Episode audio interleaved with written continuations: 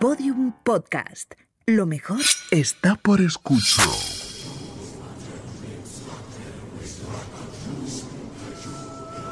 Elena, en el país de los horrores. Con Elena Merino en Podium Podcast.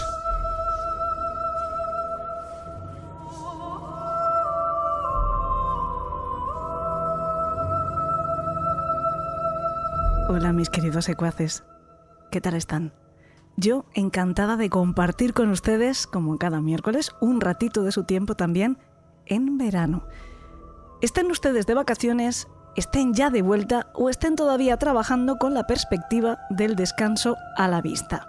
Sea como sea, espero hacerles más liviano ese ratito, aunque no esté yo segura de que sea precisamente eso lo que consigue nuestro contenido. Solo quiero que recuerden una cosa, el calor hace que aumente la agresividad, con ella la violencia y con eso los crímenes, que ya lo postuló Adolf Quetelet, que debía de ser de los míos y el calor debía de gustarle regulín. Y dejó para la posteridad sus leyes térmicas del crimen, que básicamente dicen que en verano se cometen más delitos contra las personas, mientras que en invierno son los bienes quienes más los padecen.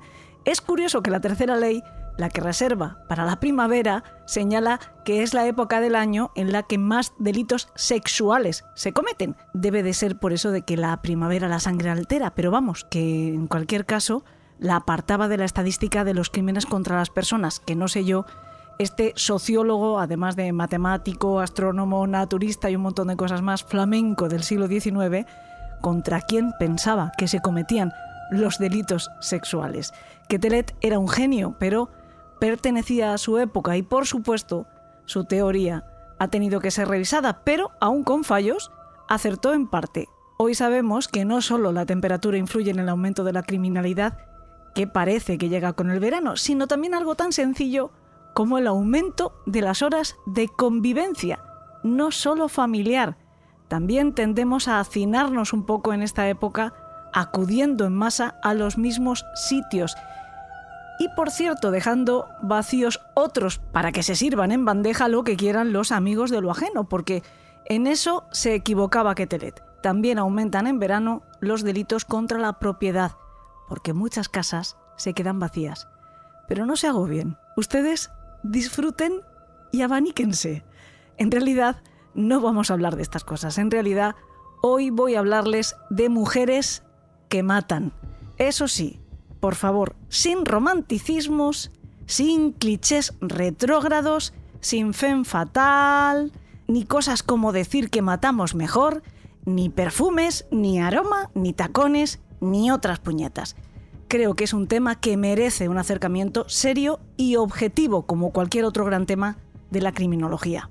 Es verdad que la inmensa mayoría de las veces a las mujeres nos cae el papel de víctima, pero también nosotras podemos victimizar a otros y de hecho lo hacemos. Y cuando eso pasa hay algunas diferencias con respecto a los hombres, pero ojo que poco a poco el paradigma está cambiando. La primera gran diferencia, la más marcada, es que lo hacemos muchísimo menos que ellos. No solo matar, sino delinquir en general. De acuerdo con las Naciones Unidas, a finales de 2019, la población reclusa mundial ascendía a unos 11,7 millones de personas, de las cuales solo unas 820.000 eran mujeres. Eso equivale a tan solo el 7% de las personas que están cumpliendo alguna clase de condena por un delito. Pero esa cifra está aumentando a un ritmo bastante acelerado, un 33% entre los años 2000 y 2019. Insisto, de acuerdo con el informe Los datos importan de la Oficina de las Naciones Unidas contra la Droga y el Delito. Un 33% de aumento de mujeres reclusas, mientras que el número de reclusos hombres subió un 25%. Las causas de esa subida porcentual y significativamente mayor de mujeres es también bastante preocupante. Volveremos a ello dentro de unos minutos, pero primero me gustaría que tomásemos perspectiva para situar el fenómeno de la delincuencia femenina en el contexto global del análisis criminológico. Si son ustedes profesionales o si son ustedes aficionados a estos temas más allá de la casuística, Quizá hayan oído o hayan leído que este asunto ha sido poco estudiado, que históricamente se le ha prestado poca atención. Yo más bien diría que sí se ha reflexionado sobre él, desde los orígenes de la criminología además, pero cuando se ha hecho, el enfoque estaba nublado por los mismos prejuicios de género que imperaban en cualquier otro ámbito, por lo que el análisis nacía tergiversado, nacía amañado o era completamente erróneo. Alguna vez nos han oído hablarles de Cesare Lombroso, llamado por muchos el padre de la criminología. Es famoso especialmente por su teoría del delincuente nato o el criminal atávico, según la cual ciertas personas nacen con la predisposición innata a ser un criminal debido a sus rasgos físicos y a una mente primitiva. Lombroso sostenía que a los delincuentes se les podía identificar simplemente por ciertas características físicas o anomalías craneales. Su trabajo más influyente está recogido en su libro El hombre delincuente, el uomo delincuente, publicado en 1876. En él describe sus ideas sobre la fisonomía criminal y cómo las diferencias anatómicas podían explicar el comportamiento delictivo. Las teorías del hombroso están, como es obvio, completamente desfasadas y son peligrosamente discriminatorias, pero hay que reconocerle que fue el primero en estudiar al delincuente, no solo el delito, desde una perspectiva científica, y esto ayudó enormemente a la evolución de la investigación criminal. Y también fue él quien introdujo la enfermedad mental como factor criminógeno y por tanto la inimputabilidad de algunos criminales. Además, Lombroso matizaría sus propias ideas en su obra de madurez El crimen, causas y remedios, en la que reconoce desde luego la importancia de factores sociales y exógenos al individuo que termina convertido en un delincuente, no solo sus características físicas. Pero en cuanto a la mujer, hmm, en cuanto a la mujer, sus ideas están preñaditas de convencionalismo decimonónico. Tengamos en cuenta que Lombroso vivió a mediados del siglo XIX, efectivamente. Por aquel entonces, la mujer era considerada por toda la sociedad como una criatura naturalmente inferior al hombre. No era una opinión, esto era un hecho. Además, de acuerdo con el pensamiento positivista imperante, para los intelectuales era un asunto que estaba perfectamente observando el tamaño de nuestro cráneo, que es significativamente menor al del hombre, lo que suponía, según las consideraciones antropométricas de la época, un menor desarrollo intelectual. El hecho es que para el hombroso ser inferiores en todos los aspectos al hombre nos limita también para delinquir. Él decía que la mujer es menos inteligente que el hombre, más pasiva y por lo tanto también más predispuesta a la conformidad. Las mujeres deben de ser tratadas del mismo modo que los niños, porque poseemos un sentido de lo moral deficiente y un fuerte instinto sexual que podría llevarnos a delinquir. Sin embargo, la mayoría de mujeres simplemente asumimos nuestro rol maternal y reprimimos esos instintos sexuales y así evitamos desviarnos. Para Lombroso, las mujeres que delinquen son pseudomachos, el médico y criminólogo italiano creía que por lo general no estamos dotadas para el crimen, aunque ya ven que admitía excepciones. De hecho, en 1899 publica La mujer delincuente, la prostituta y la mujer normal. Eso sí, la mujer delincuente es una criatura doblemente anormal y peligrosa. Primero, por ser mujer, lo que ya es malo desde su punto de vista, porque nos hace rencorosas, engañosas y astutas características que el hombroso concede a la mujer así, en general. Y segundo, por ser criminal, lo que además les conferiría también los peores rasgos del hombre. Eso sí, para este precursor de la criminología científica, el único delito para el que estamos naturalmente dotadas es para la prostitución. A ver, que por muy pionero del estudio empírico del crimen que fuera, su método básicamente consistía en empezar por las conclusiones y después, pues hacer que encajaran las investigaciones en ellas como fuera, vamos. Menos mal que después llegó el psicoanálisis, con Sigmund Freud, nada más y nada menos en persona para arrojar luz sobre el asunto. Lástima que también él se sacara de la faltriquera o de muy cerca toda su explicación sobre por qué delinquen las mujeres. Verán, según él, lo hacen movidas por el rencor hacia la humanidad que les provoca la envidia que sienten de los hombres, no por otra cosa, sino porque ellos tienen pene y nosotras lo anhelamos. Freud no nos infravaloró de manera explícita, pero sí afirmó que nosotras nos sentíamos inferiores al hombre por estar relegadas al ámbito doméstico y tener nuestra función limitada a la maternidad. En su época, esto era bastante cierto. Esto último, lo del rol de amas de casa y de cría, pero obviamente no en todos los ámbitos de la sociedad. Pero para Freud, la mujer criminal sería aquella que desea el poder del hombre, simbolizado, según el psicólogo austriaco, en el miembro viril, y su forma de reivindicar la igualdad sería cometer delitos, especialmente matar. Damos ahora un buen salto en el tiempo hasta 1950 para detenernos en otra de las proposiciones psicológicas que trató de explicar la criminalidad femenina, la del sociólogo americano Otto Pollack, conocida como la tesis de la caballerosidad. Lo que viene a decir esta teoría es que las mujeres reciben, por parte de la policía y de los tribunales, un trato diferenciado por el mero hecho de serlo. Pollack consideraba que no delinquimos menos que los hombres, sino que somos tratadas con benevolencia por la justicia, que hace más veces la vista gorda con nosotras y por lo tanto no queda constancia oficial de nuestros delitos. Todo para compensar nuestra desprotección habitual. Pero también decía este sociólogo que era la mujer la verdadera instigadora de los delitos cometidos por el hombre, atribuyéndonos el rol del cerebro organizador de la delincuencia masculina. Este al menos nos concedía algo de inteligencia, aunque ya ven para qué. Este, por cierto, fue el primero que desarrolló, como parte de su teoría, ese viejo cliché con el que nos hemos tenido que enfrentar todas las mujeres alguna vez, aquello de relacionar el carácter con lo que Pollack llamó fases generativas de las mujeres, que no es otra cosa que la regla, el embarazo o la menopausia. Lo que pasa es que él lo llevó a un nivel superior y lo relacionó directamente con la comisión de delitos.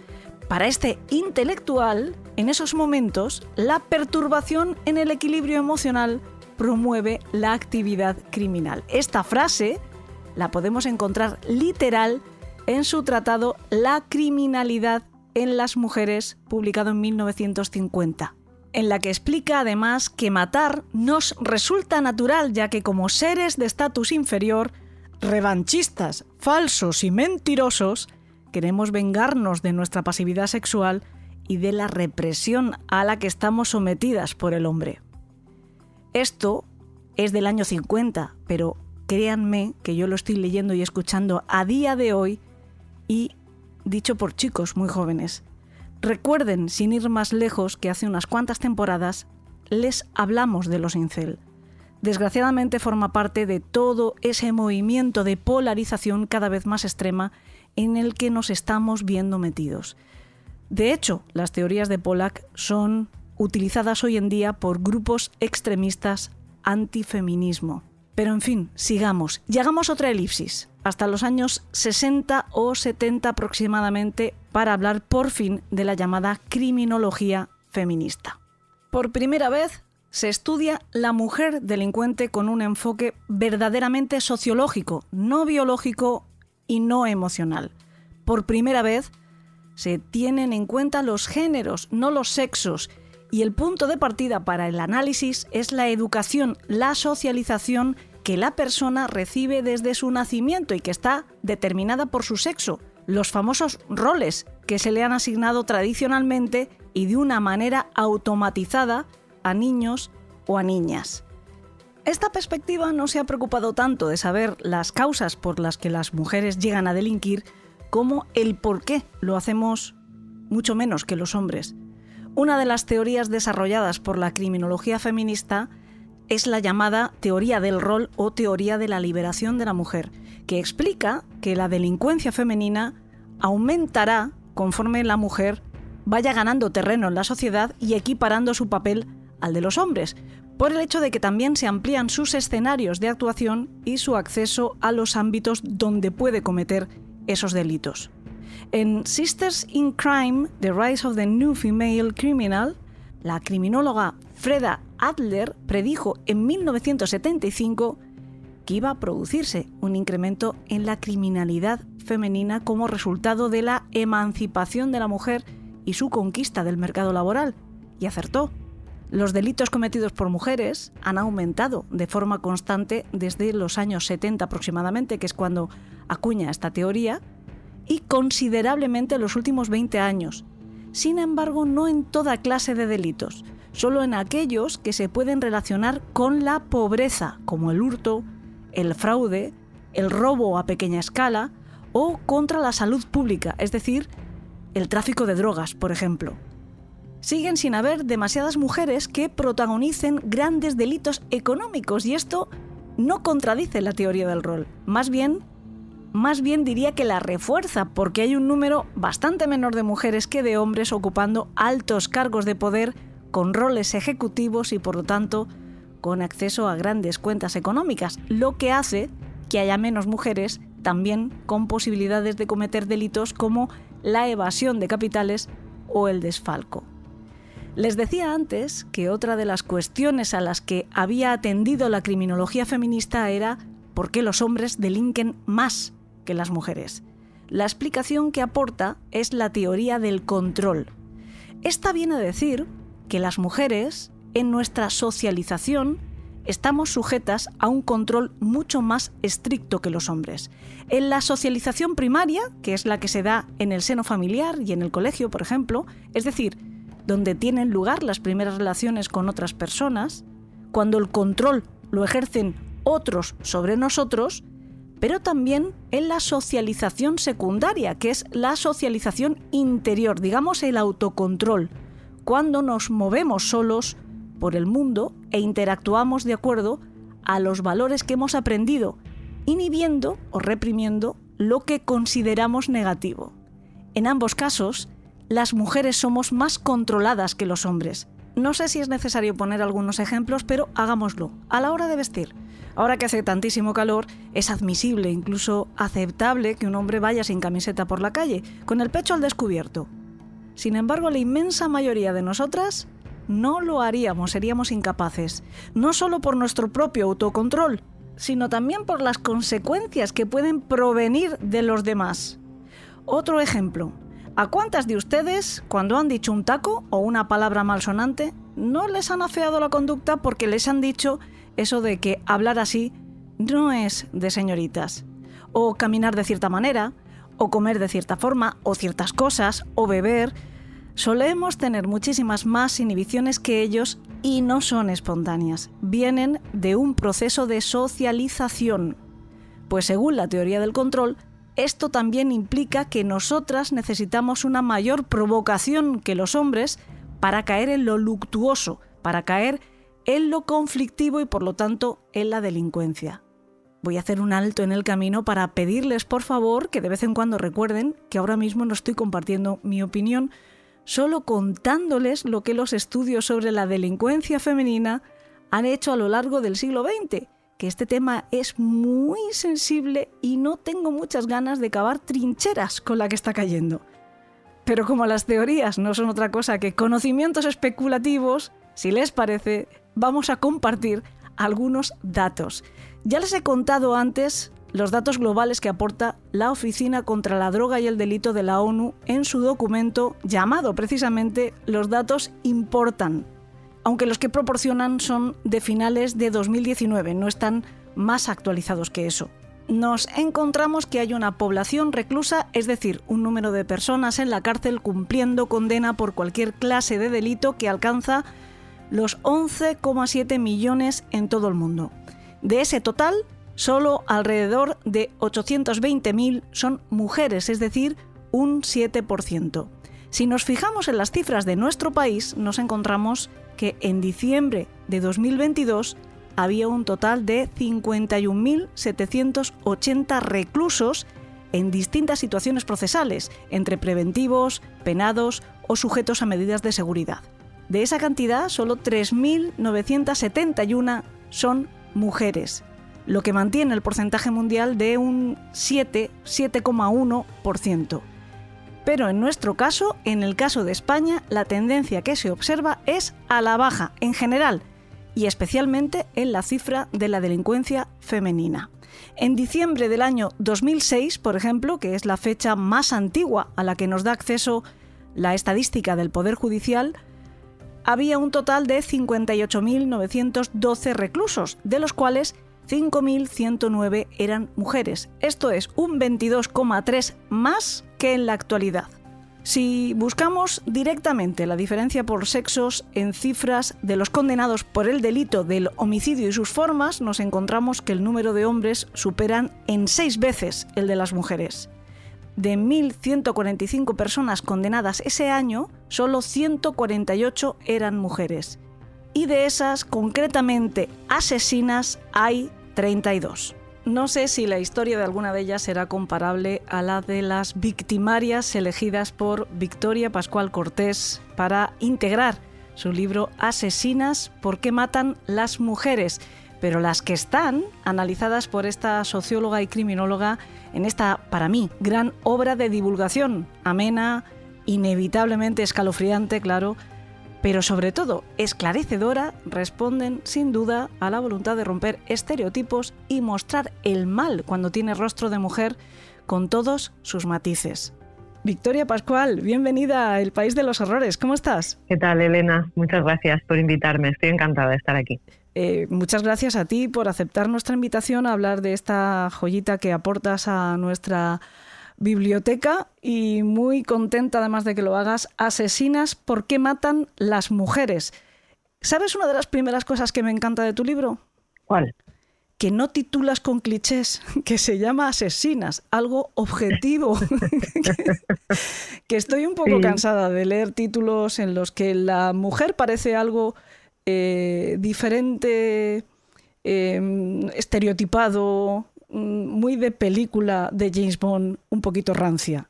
No sé si a ti te pasa, pero a mí desde sí, Te entiendo perfectamente. La verdad es que teníamos claro que con la editorial que pues que el título tenía que ser muy transparente porque es de lo que se habla, no se habla de otra cosa que, que de mujeres pues que han decidido matar por el motivo que sea en cada una y la situación de cada una. Entonces, pues pensamos que era un título pues apropiado, que iba, que iba a describir muy bien lo que se van a encontrar las personas que se acerquen al libro, eh, lo que se van a encontrar dentro.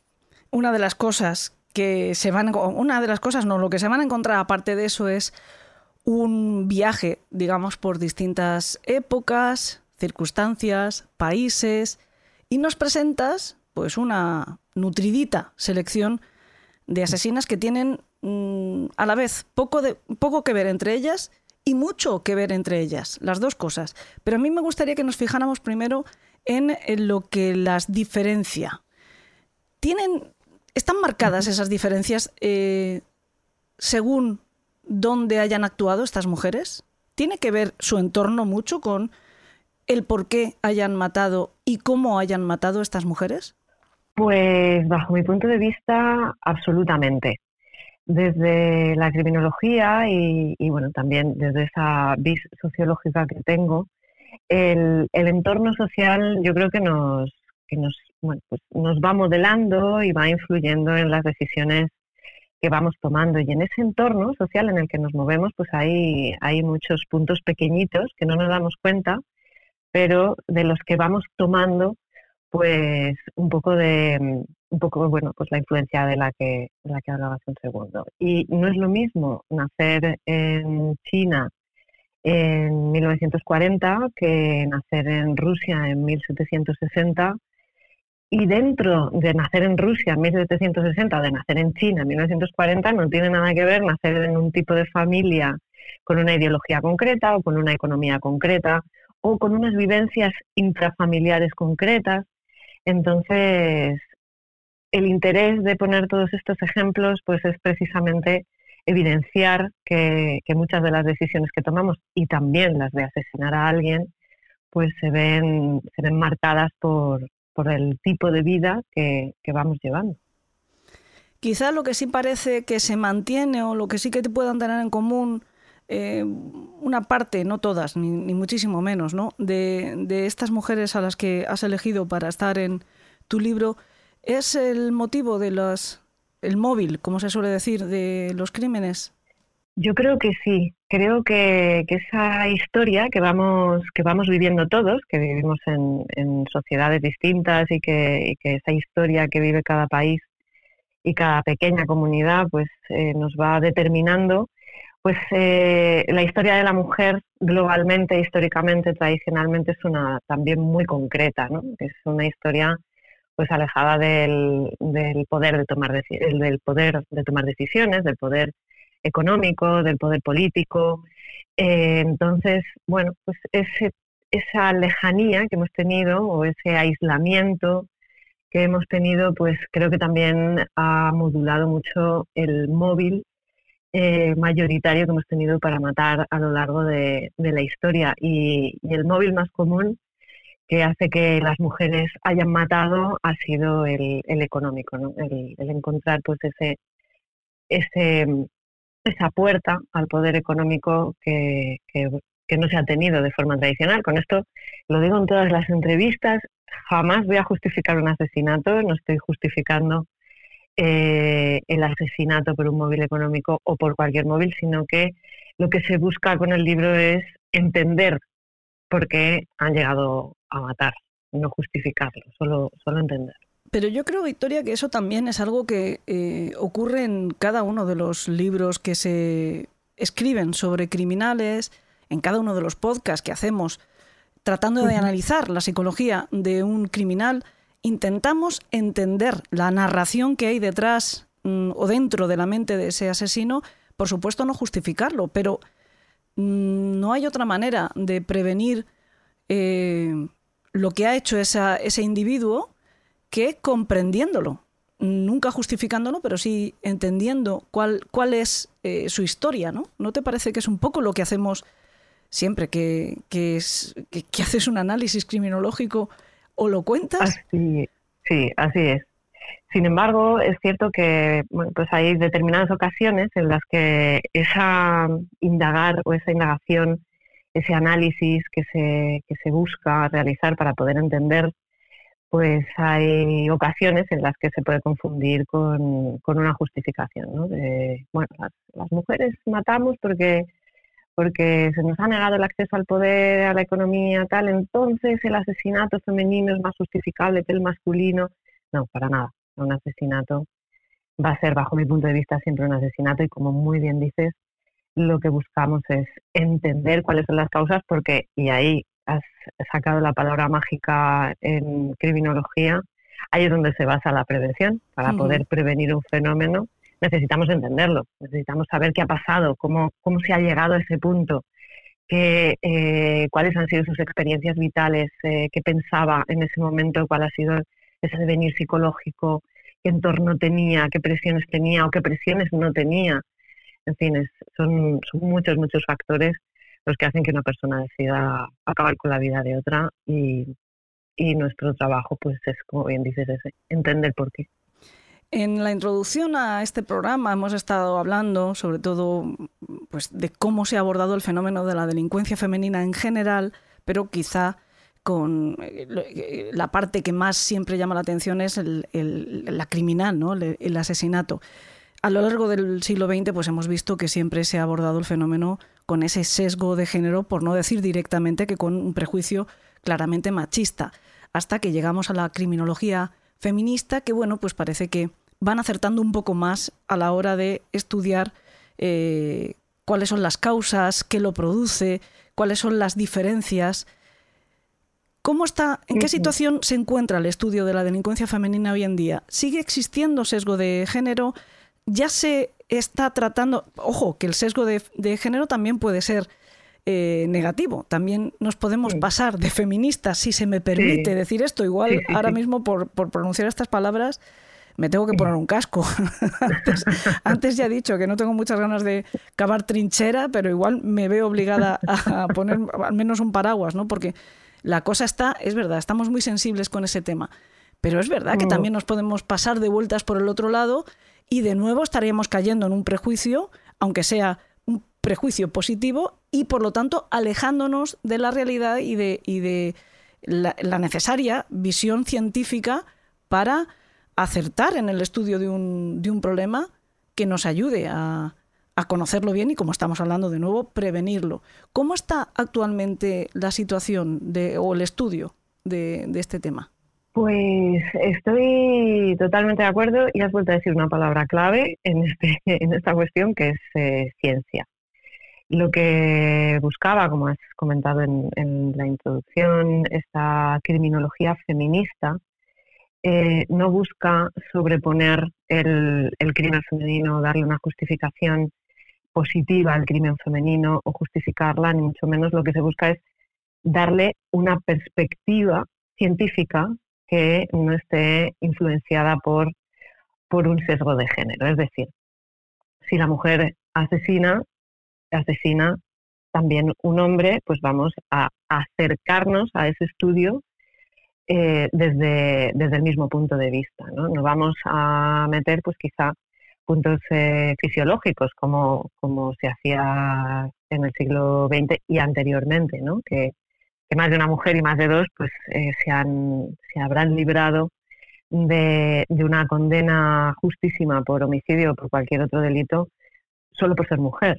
Porque cómo va a cometer un delito de sangre una mujer que a la que consideramos que no puede cometerlo, porque por su propia naturaleza, porque no tiene las capacidades para cometer un, crimen de sangre, ¿no? Y, cuanto más sádico, menos posibilidades tiene una mujer de, cometerlo, y ya no por las cifras, que nos dicen que efectivamente es, eh, es el hombre el que comete más homicidios y es el hombre el que ha cometido homicidios quizá más cruentos, pero también hay que ver por qué.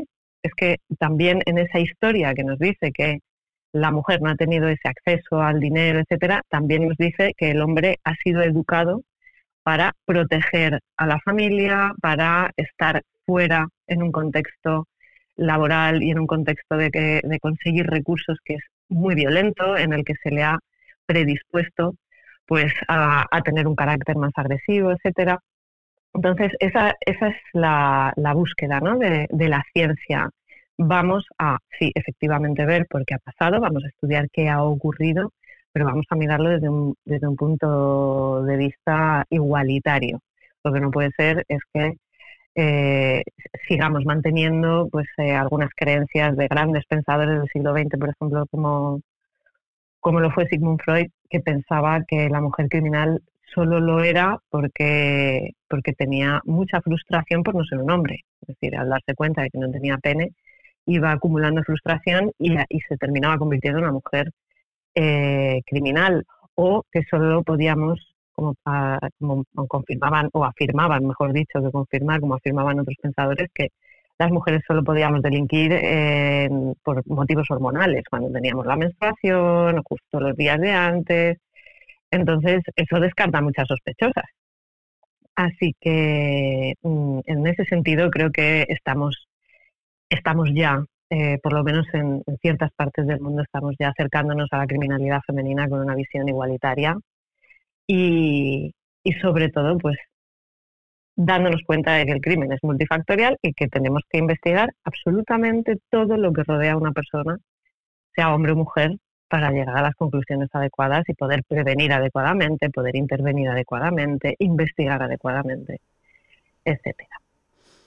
Es verdad que una de las teorías que, hemos mencionado en la introducción del programa más acertadas es esa que, que, han, que han llamado la teoría del rol o de la liberación de la mujer, que habla de una equiparación del crimen femenino con el masculino conforme la mujer fuera eh, emancipándose, ¿no? Eso que llamaban la emancipación, que consistía básicamente en eh, empezar a ser tratadas con igualdad eh, y por lo tanto pues tener acceso al mercado laboral, algo que a las de mi generación todavía nos suenan mm, muy fuerte, ¿no? Porque aunque yo tengo la suerte de, haber vivido eh, completamente liberada toda mi vida, pero soy heredera de todavía generaciones en las que esto no era así, ¿no? Eh, yo tengo 50, 50 años dentro de, nada, de apenas un, mes, por eso lo digo, ¿no? ya, tengo una edad, ya, ya, yo ya puedo hablar con conocimiento de causa, ya puedo ser tratada con un respeto. Pero bueno, em, eh, afortunadamente creo que, muchas de las, de las eh, jóvenes de hoy en día, aunque siguen teniendo que escuchar que necesitamos todavía estar en la lucha por, por, y, esa reivindicación de igualdad, parece que la, esa lucha se traslada a otros aspectos de la vida más que al trabajo, aunque en el trabajo siga habiendo todavía sesgo ¿no? de, desigualdad. Todavía hay una cierta desigualdad, pero parece que hay eh, bueno, pues como está protegido por unas leyes bastante más eh, firmes o recias, es más complicado. Creo que de cierta edad, también ahí me puedo incluir, todas hemos sufrido discriminación salarial, salarial, por ejemplo, en el trabajo. Eh, yo lo he padecido eso también, ¿no? Entonces, jolín, pues es que parece mentira, en el siglo XXI que estemos todavía manteniendo, teniendo que mantener estos discursos, pero es así. Mm. El caso es que cuando nos trasladamos ya al ámbito que nos ocupa en este programa del País de los Horrores, el de la criminalidad, es cierto que también se puede observar con muchísima eh, eh, claridad que está cambiando el paradigma, que también la mujer criminal, la mujer homicida, incluso está cambiando la manera de matar. Se está viendo una mujer eh, más agresiva, ¿no? esto que se ha visto tradicionalmente, que la mujer em, utilizaba métodos, no sé si la expresión más correcta sería decir sutiles, pero bueno, pues eh, la asociación o el vínculo que ha existido siempre de la mujer y el veneno, em, como que no nos, no nos manchábamos las manos las mujeres a la hora de matar, esto también está cambiando y, por ejemplo, hay un fenómeno que a mí me tiene fascinada en el sentido eh, de, persona que le interesa conocer la mente criminal, que son las sicarias, por ejemplo, ¿no? O las, las capos mafiosas.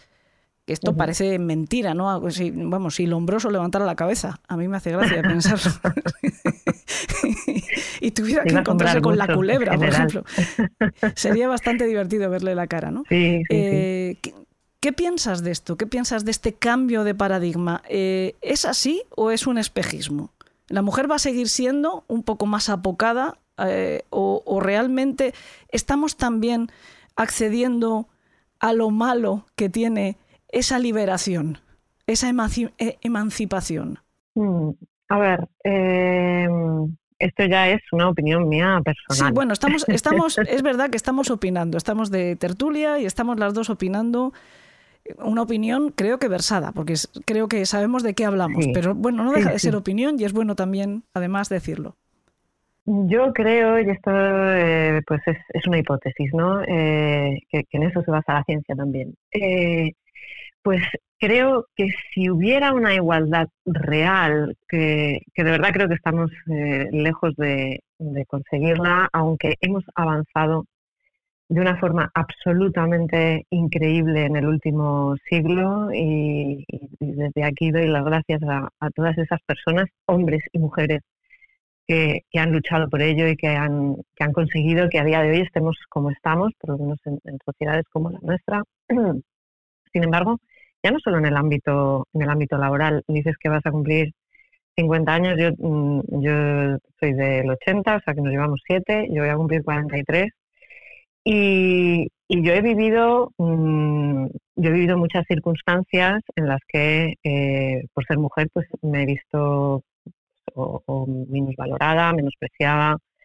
Em, y son, son situaciones que, que, parece que no influyen, pero seguimos teniendo mucha, em, seguimos teniendo muchas, muchos referentes muy cercanos de, mujeres que son las cuidadoras fundamentales de su, tanto de su familia nuclear como de su familia política, mujeres que renuncian eh, sin discusión dentro de sus familias a una carrera profesional en pro de, sacar adelante una vida familiar, de, bueno, pues tenemos muchos ejemplos, ¿no?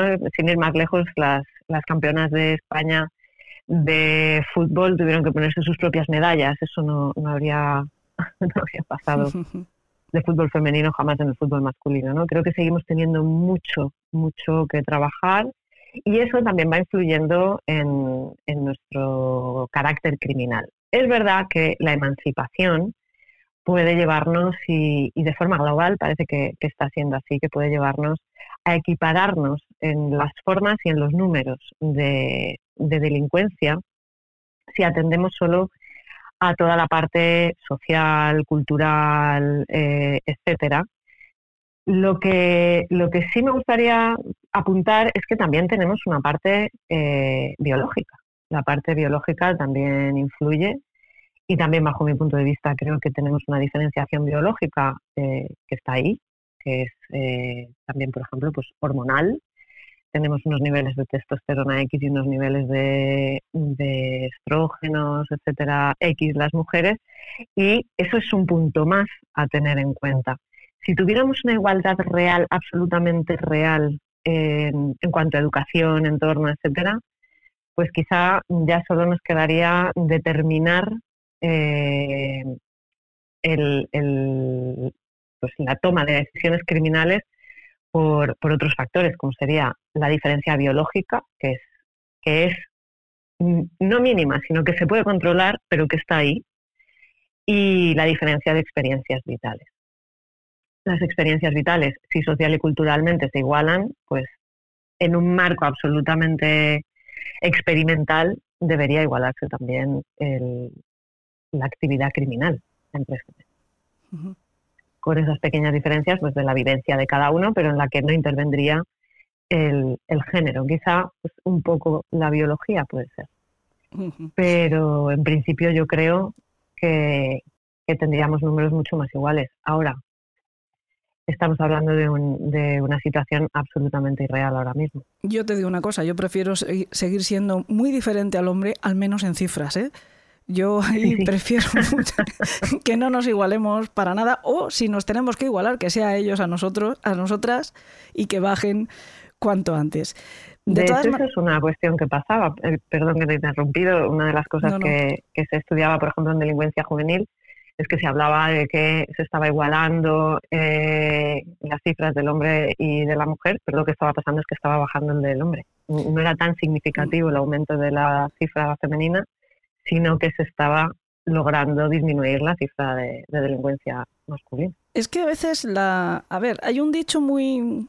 Mm, bueno, pues muy de, mi juventud y un poco anarca, que era aquello cuando, cuando hablabas de la policía te controla, ¿quién controla a la policía? ¿no? Pero creo que mm. podría también aplicarse a los medios de comunicación. Y mira que yo soy periodista, pero los secuaces saben que yo soy bastante crítica con los periodistas eh, no sé si algún día tengo que ir a algún congreso, igual me, están esperando.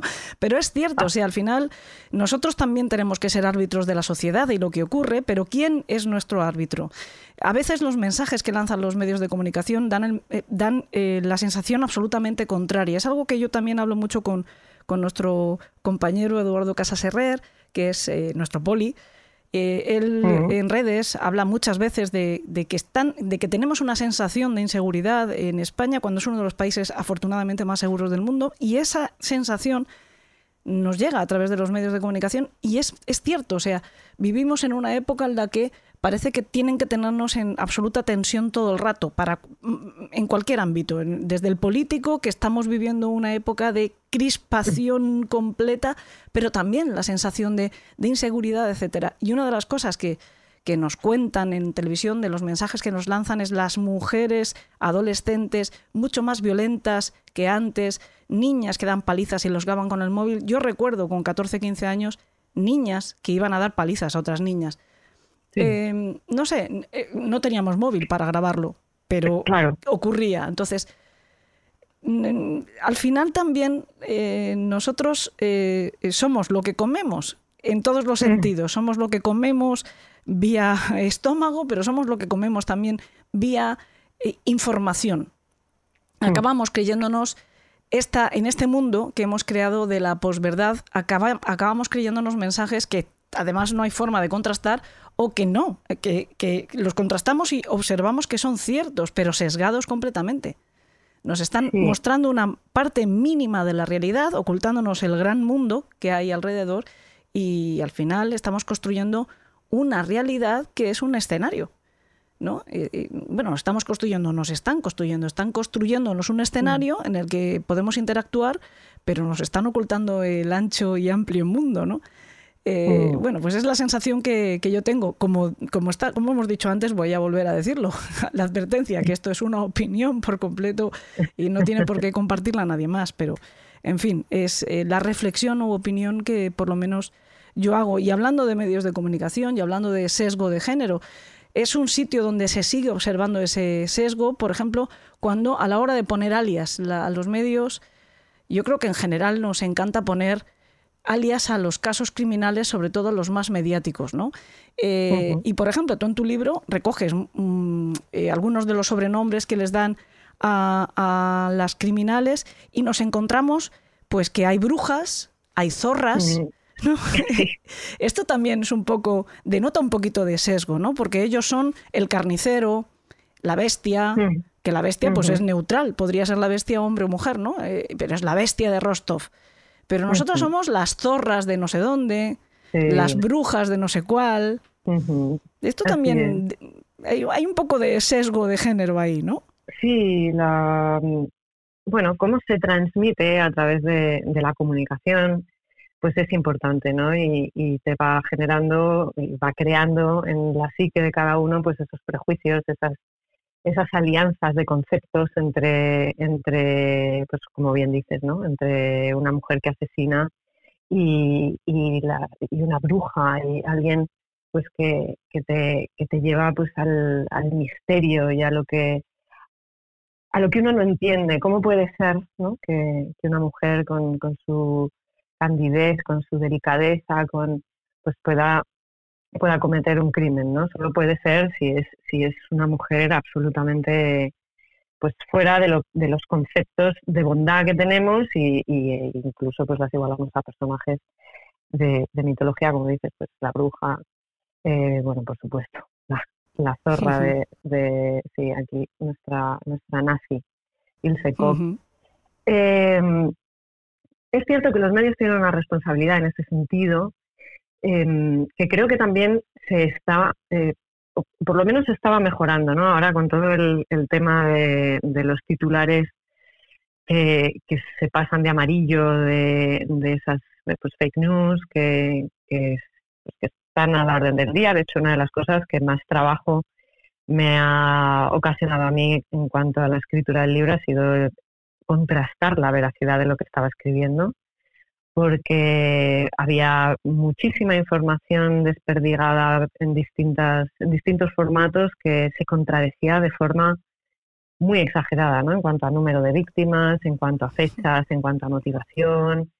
Y, eso es un trabajo que, mm, desde los años, por ejemplo, de, Nieves Herrero, ¿no? Por ejemplo, con el caso de las tres ah. niñas de Alcácer y toda esa, esa ese modo mediático que, se tuvo de acercarse a este, a este caso tan violento de las tres niñas de Alcácer, de Miriam Toñi y, y de A día de hoy creo que hemos mejorado mucho en el aspecto de búsqueda de morbo, de búsqueda de impacto, en cuanto al respeto a las víctimas y al, y al respeto a las familias, etcétera. Pero sí es cierto que, creo personalmente que queda todavía también trabajo por hacer. Eh, seguimos pecando de ese sesgo de género en el que si una mujer eh, mata a sus hijos es A, si un hombre mata a sus hijos es B, si... Eh, pues un poco mm, ocultando lo que dices, ¿no? Todo lo que hay detrás. O sea, ¿por qué esta mujer ha matado a sus hijos? ¿Por qué este hombre ha matado a sus hijos? Vamos a ver qué hay detrás. Y una vez que veamos qué hay detrás, entonces ya podemos emitir esta opinión y sobre todo pues que es que es, el, es, un poder fundamental el de generar eh, opinión es un poder que desde la política se utiliza mucho ¿no? lo hemos visto pues con, con los eh, famosos menas estos menores que, que mucha gente ponía en su boca un MENA y no sabía qué significaba siquiera el acrónimo MENA. Estamos hablando pues, de menores no acompañados, eh, tenemos que ver cómo llegan, por qué llegan, cuál es su eh, cuál es su criminalidad real, cuál es el impacto real que se está teniendo, por ejemplo, al respecto, cuáles son las intervenciones que se hacen, cuál es la vida que han llevado antes de venir aquí, quién y cómo les está usando para meterles en España y para qué. Pues todo eso no, no se llega a trasladar al, al lector. Entonces, pues las opiniones que se van generando pues están un poco alejadas de, la realidad. España efectivamente es uno de los países más seguros del mundo. Prácticamente a todos los niveles, sobre todo en, cuanto a criminalidad que podemos considerar más grave, en cuanto a homicidios, en cuanto a, en cuanto a lesiones, secuestros, etcétera.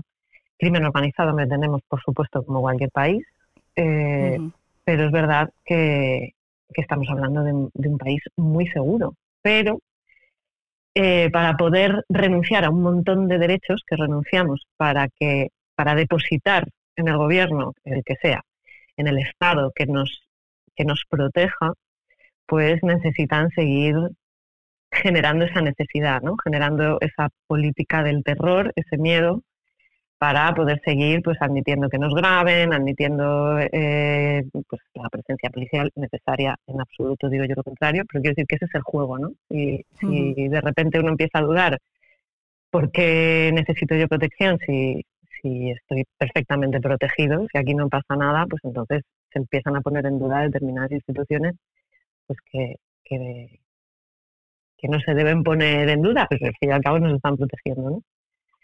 O si se deben poner en duda. Eso habría que mirar.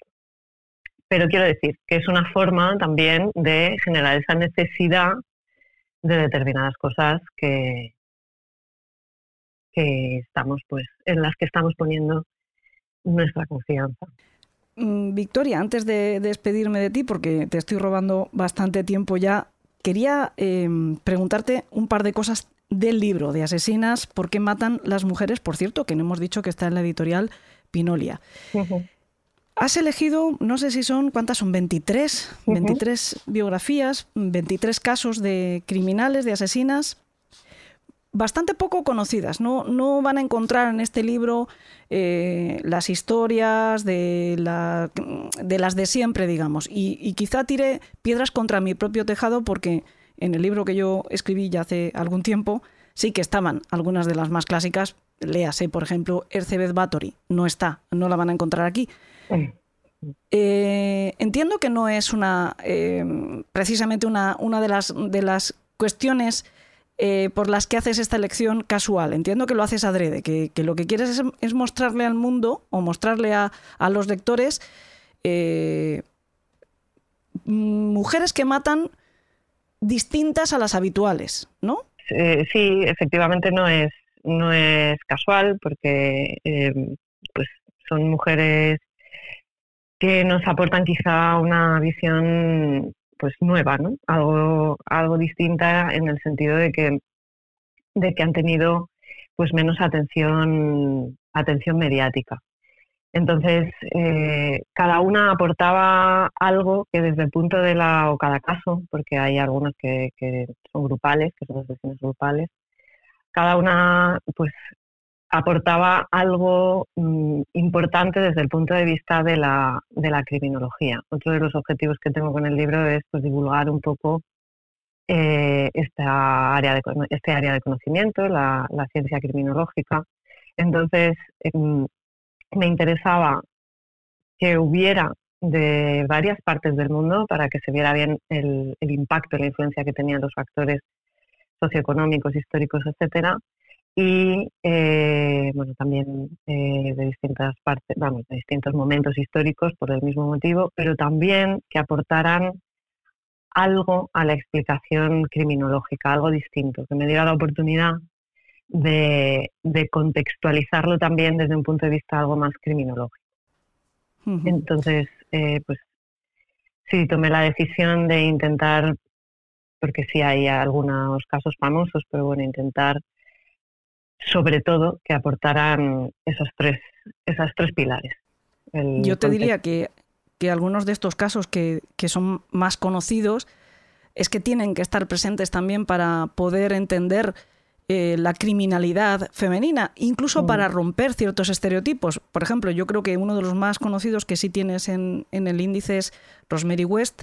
Me parece mm. fundamental. Tiene que estar West mm, justo pues a lo mejor para romper el estereotipo de que las mujeres no pueden ser asesinas en series sexuales, ¿no? Pues aquí tenemos a, la señora West, que se las marcó, o a Homolka, ¿no? Homolka, también tiene unas características particulares propias que creo que hace muy necesario que esté aquí. Y además aquí, eh, yo creo que en el caso Homolka, precisamente, se puede observar muy bien el sesgo de género del que estábamos hablando antes, ¿no? Ese tratamiento quizá eh, particularmente beneficioso para una mujer con ciertas características por parte de la justicia, ¿no? Porque Homolka se lo llevó calentito, como se dice eh, popularmente. ¿no? Yo creo que la selección es, fantástica, a mí me, está fascinando, no lo he terminado de leer, pero mm. sobre todo porque estoy descubriendo, hay algunos casos que sí conozco, algunos casos incluso que, han pasado ya por el país de los horrores. Hay una de mis, de mis asesinas eh, de referencia, que es Dorotea Puente, es de referencia porque hemos hecho programa también de asesinos gourmet y fue protagonista, claro, tengo hasta el libro de recetas de, de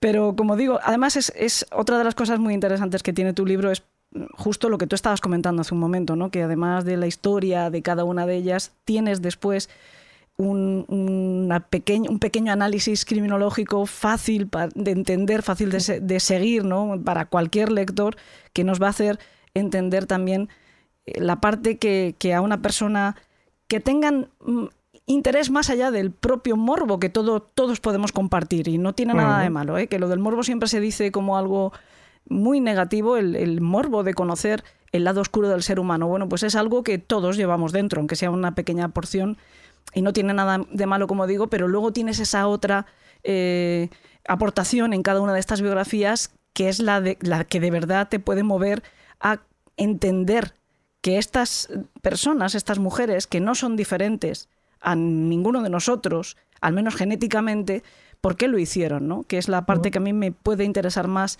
realmente de, entender la mente criminal. lo, que, lo que me preguntaba también es cómo has dado con alguna de ellas, porque, bueno, pues como, como tú dices, es que has, has pegado un buen viaje a lo largo y ancho de este extenso mundo y tienes casos complicados sobre todo documentar, que será otra pregunta que te haga. ¿Cómo puedes documentar un caso japonés poco conocido o un caso chino? Eh, que antes nos has adelantado un poco de la respuesta a esa pregunta, ¿no? De cuando nos hablabas de lo que te ha costado em, contrastar la información cuando has estado documentando los casos, me reía para adentro porque conozco la sensación.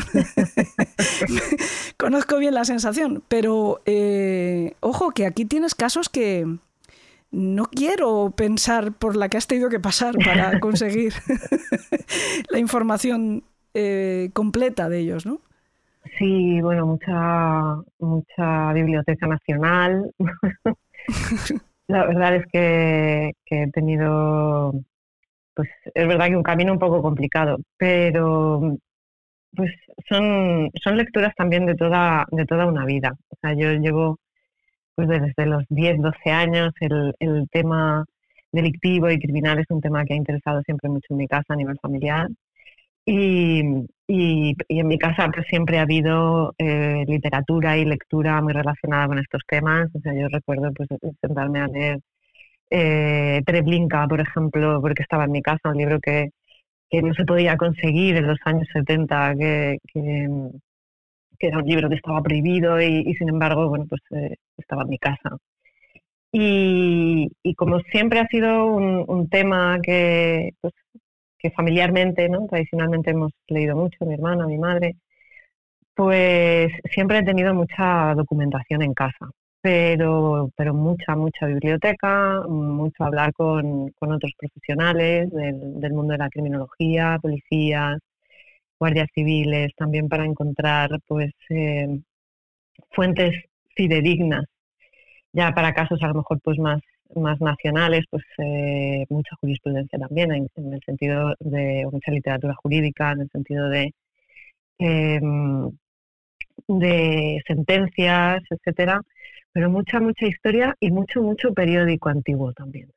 he leído, he leído mucho periódico, periódico antiguo de distintos países. Así que, bueno, no sé. Eh, han ido llegando. pues mira, mm, pensaba que no iba a hacerte una pregunta tópica, pero al final no me voy a privar. No mm. me voy a privar, lo siento, voy a tener que hacértela porque tengo curiosidad mm, mía, propia, personal, por saber cuál de todas ellas es la que más impacto te ha causado. Siempre respondo lo mismo, claro, porque a tenor de la verdad siempre va a ser la misma, pero creo que es una pregunta interesante. Por más que me la hacen, me parece que siempre tiene matices. Así que gracias por hacérmela, porque, porque de verdad que, me parece una pregunta interesante. Em, a mí, uno de los que más me ha costado escribir y que de hecho casi quito del, del índice y que, y que tuve que dejar varias veces para retomarlo, es el caso de Rosa González, el caso del caso español de, de una mujer pues que, que decidió, bueno, decidió no, no, de forma excesivamente consciente porque ya el lector verá que no estaba en pleno uso de sus facultades, pero decidió eviscerar a su hija pequeña pensando, bueno, pues practicándole un exorcismo, pensando que estaba embarazada del, del diablo. Y es un caso muy crudo, que la información además eh, es muy directa. volviendo al tema de, los medios de comunicación, pues este es uno de los que se consiguió pues, pues determinadas declaraciones de una de las personas que, ayudó a Rosa González a acabar con la vida de su hija, concretamente su hermana. Eran dos hermanas, es decir, la madre y la tía de la niña, con otras dos hermanas que eran amigas de la madre y, bueno, pues, la mujer con, la que se estuvo hablando en medios fue la tía de la niña que, dio todo lujo de detalles eh, de cómo ocurrió. Además es que es un asesinato muy violento. Y, bueno, pues fue, para mí fue el caso más impactante en general por diversos motivos. Un caso además que para mí, eh, volvemos, opinión personal, quedó un poco grande incluso a quienes tuvieron que juzgarlo después, ¿no? Sí, por, esa eximente, ¿no? Completa. Mm, eh, sí, creo que no supieron cómo enfrentarse a, este caso de ninguna de las maneras. De verdad, ¿eh? lo, pienso.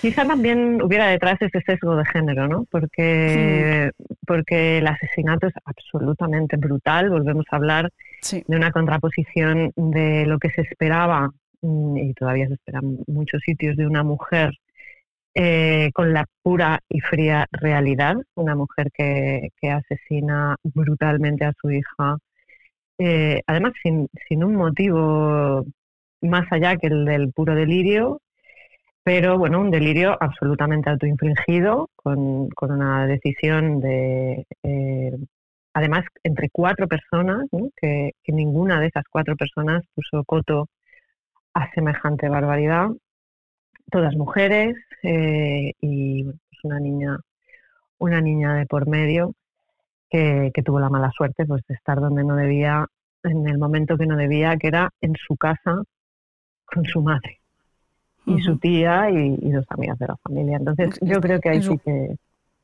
en su casa en el lugar en el que se sentía más segura con las personas en las que más confiaba, sí. Eh, eso es, es, brutal, estoy de acuerdo contigo. Sí. Entonces sí, es verdad que en ese caso, por ejemplo, este caso lo elegí eh, por, por esa, precisamente, por, por, esa, por esa impresión ¿no? que da de lo que se espera de un rol de género y luego lo que realmente ocurre y también porque me daba la oportunidad de explicar esa, esa figura eh, jurídica o esa, esa herramienta jurídica que es la eximente eh, completa que ocurrió en este caso y que no, no pisaron la cárcel ni un día, entre comillas.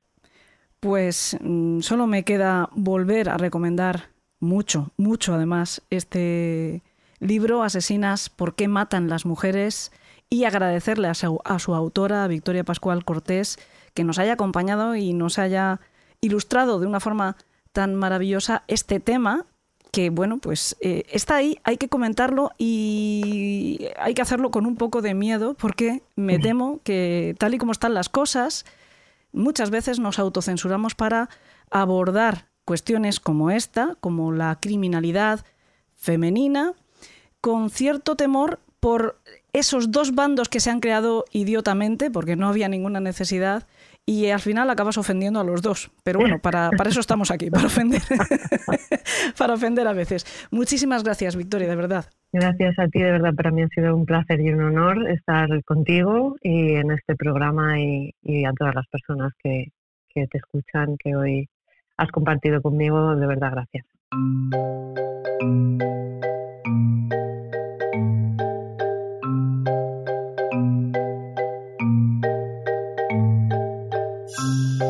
Puede que en esta época, en nuestro club de los marineros muertos, hayamos cambiado las bebidas espirituosas y las infusiones humeantes por cócteles y granizados.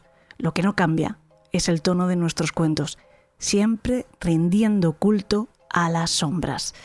Hay que tenerlas contentas, porque nunca se sabe qué van a sacar de la oscuridad que protegen si no se les hace un poco la pelota. Y hoy les vamos a volver a dedicar un cuento que en su día les gustó mucho. Eso sí, remasterizado, un cuento que viene muy a cuento, si me permiten la broma, porque está inspirado en una asesina en serie, Aileen Wuornos. Se titula La doncella de la muerte y es de Alex Cardoso.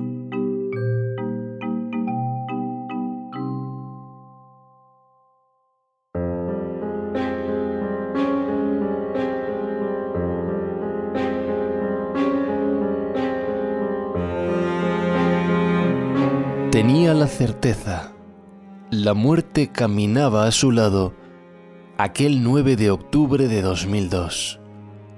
Esa iba a ser la última mañana que vería los rayos del sol en un trozo de cielo. Le apremiaba el deseo de dejar una existencia contaminada de maldad. Se sabía una víctima de los hombres, un mal cálculo de momento y lugar dado por bueno cuando vino a este mundo, inocente, impoluta, llorando entre las piernas de una madre con la cavidad del corazón vacía. El día anterior, un guardia le pidió que pensara en la cena que le gustaría para su última noche. Una cena, como si ella supiera de menús apropiados para grandes ocasiones. Aquella quizá lo era. Iba a cerrar tras de sí la puerta de su vida, girar 180 grados y abrir otra hacia los inciertos dominios de la igualadora. Un menú, dice este. Sabía, eso sí, que todas las comidas acababan siempre con el café. Que me traigan una buena taza de café fuerte y nada más. Estaba lista para que su sangre se mezclara con las primeras sustancias hipnóticas, sedantes y analgésicas que formaban parte de la inyección letal. Y mientras tanto procuraría reflexionar hasta el último segundo, introducir las manos en los desechos malolientes de su pasado y rescatar algo limpio entre tanta inmundicia. Cerró los ojos Solo deseaba sentir y pensar, sentir el pinchazo y pensar en sus pies cansados de andar por el lodazal de su mala vida, sentir los químicos abriéndose paso entre el plasma y pensar que Dios acunaría su maltrecho espíritu, sentir, rememorar. Ya no deseaba abrir los ojos, no podía el Señor estaba muy cerca y ella había hecho las paces con él. Se dejaría llevar. El rostro de Tiri Amur, su amor, su obsesión, se le apareció muy de cerca. La mujer por la que se prostituyó, mató y robó, le sonreía y se aprestaba a darle un beso, y ella se dejaba besar, aun conociendo que su indefensa novia la había traicionado con la pasma. Pero no le importaba. Adoraba todo en esa mujer. Su capacidad para enredarla en jornadas de sexo intenso, imaginativo, capaz de borrar de su piel las huellas dejadas por las bocas, lenguas y manos cargadas de vicio y lujuria de los asquerosos limacos que reptaban su cuerpo en todas direcciones, dejando una estela pegajosa que se colaba por los poros y le ennegrecía el alma. Y la alegría de su risa cuando volvía a casa con el dinero y las inmediatas juergas empapadas en alcohol y alucinógenos, y hasta su expresión triste cuando quedaban con los bolsillos llenos de miseria y tenía que salir con la mirada perdida al camino de las babosas una vez más y comenzar el ciclo. Se sentía inerte, pero aún respiraba. Y como quien cambia de página en una novela negra, entraron a escena sus víctimas. Estaban en un bosque, muertos, y se alejaban de ella con una torpe manera de correr. Sus cuerpos desnudos mostraban abundantes agujeros de balas por los que ya no manaba sangre. Se refugiaban detrás de los árboles. Las manos llenas de barro rojo dejaban sus huellas en los troncos. Asomaban los rostros espantados. Huían de su furia. Ella empezó a reír a carcajadas cuando el primero al que disparó aquel que la violó, sodomizó y torturó, hasta que el plomo de su 22 la libró del mal. La observaba desde el suelo, sentado, convulso y lloriqueando. La mujer araña sacó el arma una vez más y le apuntó. Dejó de reír y volvió a abrir fuego. El estruendo consiguió cambiar bruscamente la escena. Olía a pólvora y sentía la necesidad de tomar aire con urgencia.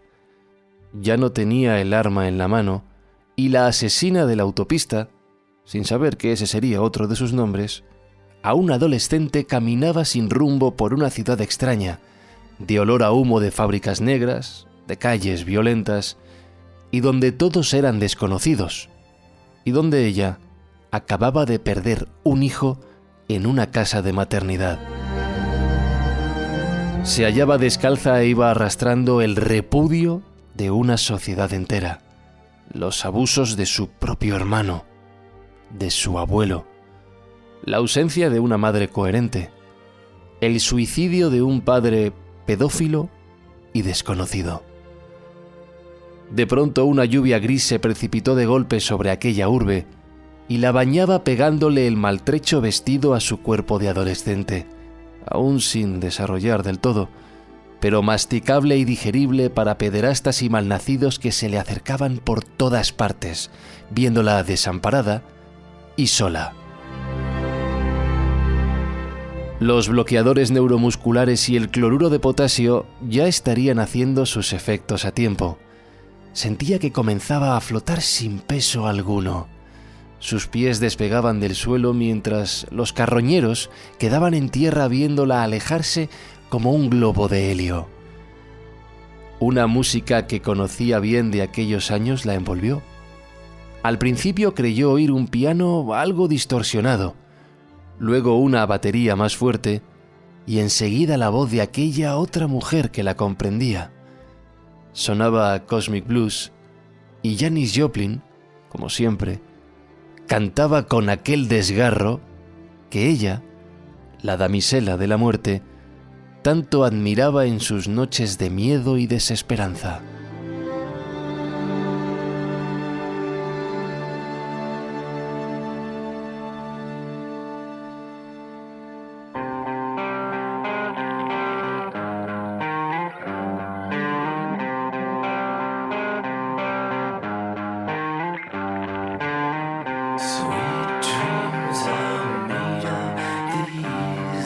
Ya saben que la salida de nuestro club es también la salida del país de los horrores. La semana que viene vamos a desplegar el catálogo, vamos a exponerles la clasificación de asesinas, sobre todo seriales, y ponerles ejemplos de cada una de ellas. Además, tendremos el placer de contar de nuevo con Victoria Pascual Cortés, que convendrán conmigo que es una gran divulgadora de una materia que además conoce a la perfección. El programa lo podrán encontrar en las plataformas Evox y Apple Podcast para mecenas, por lo tanto exclusivo por suscripción cuyo precio es de un euro y medio, pero todo el mes, lo que les da acceso a toda la fonoteca del podcast, que incluye ya más de 500 programas. Si les da tiempo a escucharlos en un mes, pues solo les cuesta lo que un café.